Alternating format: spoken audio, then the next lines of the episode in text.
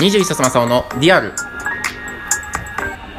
皆さんこんにちはこんばんは。おはようございます。皆様の21冊正雄でございます。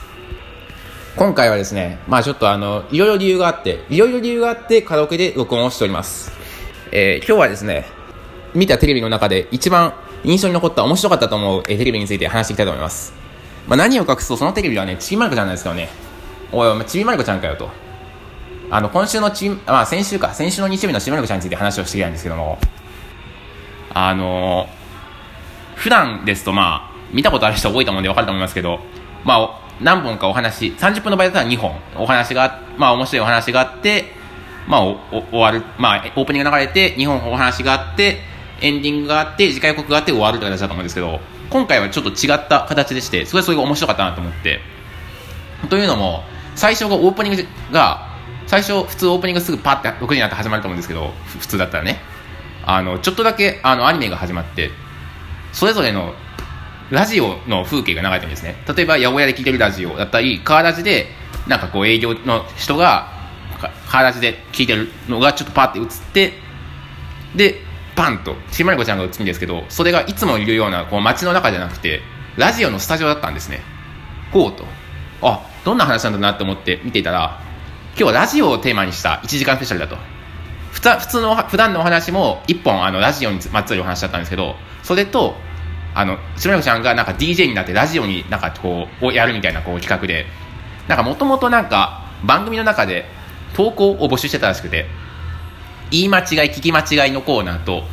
まあ今日その日のお話のテーマであるお弁当についての思い出のコーナーとのなんか募集してたらしいんですね。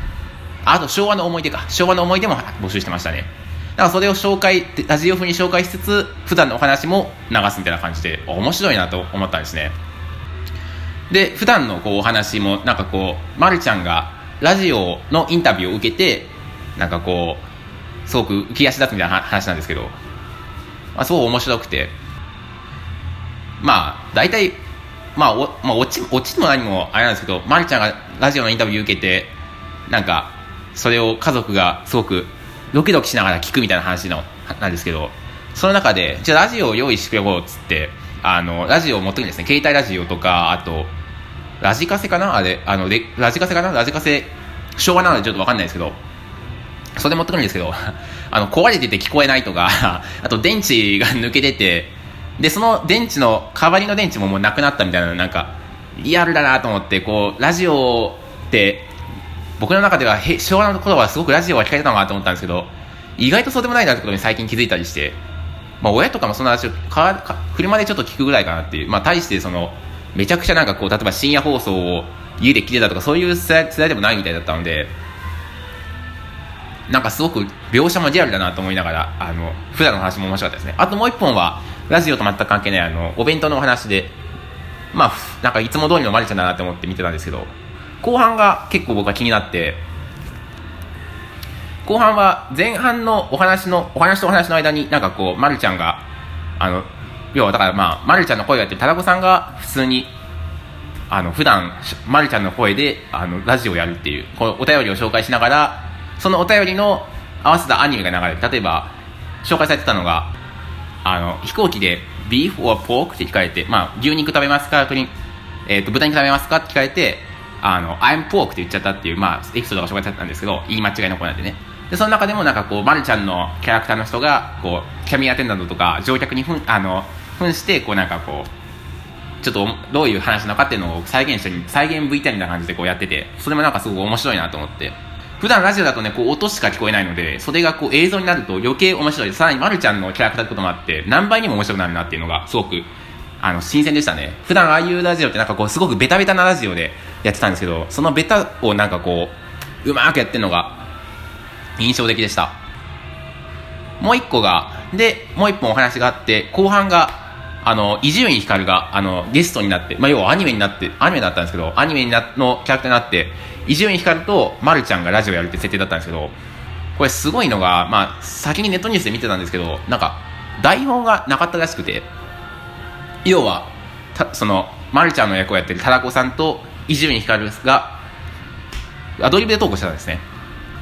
普通こういうアニメのあれでやるときって大体台本があってまあ、やることが多くて以前ね、一回、あの、サザエさんがラジオやったことがあって、それすごくなんか面白そうなこと聞いたんですけど、それは完全に台本があって、あのー、ずっと話していくみたいな感じで、それはそれで面白かったんですけど、今回の場合は、普通、本当に、普通のラジオみたいな掛け合いをやっていくっていうのが、すごく新鮮で、したね。まあ、あとなんか、伊集院さんがすげえ、なんか、可愛く映るなっていう、で、アニメになった、まるちゃんの世界になってあんな可愛く映るなと思いましたね。桑田佳祐とかも、ね、まるちゃんの世界ではアニメになってますけど、なんかすごくやっぱ、印象が変わりますもんね。すごく柔らかい印象になっていいなって思いましたね。目も細かったですしね。なんかこう、普段喋ってる姿もこんな感じなんだろうなとか、いうのが面白くて。アドリブで喋ってるので、後で多分アニメの、要は絵を描いてるんですよね。それもなんか、多分、先に台本作ってそれで喋った方が、おそらくアニメーターにとっては楽なんだなと思うんで、まあ、こう、今回のスペシャルに対する意気込みというか、この本気さを感じましたね。で、これは伊集院さんも、あの、朝のラジオで言ってたんですけど、伊集院さんが、あの、駅にある掲示板、例えば、だ、まるまる、えー、もうすぐ、いや、今、どこどこに向かってます、カラオケに向かってますとかって書く、書く掲示板が昔はあって、な、僕は結構、名古屋に行った時に一回それみ、あ、結構平成になってからも見たんですけど、もう今なくなっちゃってましたけどね、駅に、もう今掲示板はないですけど、それの思い出を語っていて、で、伊集院さんがふと、まるちゃんも使ったことあるって言ってて、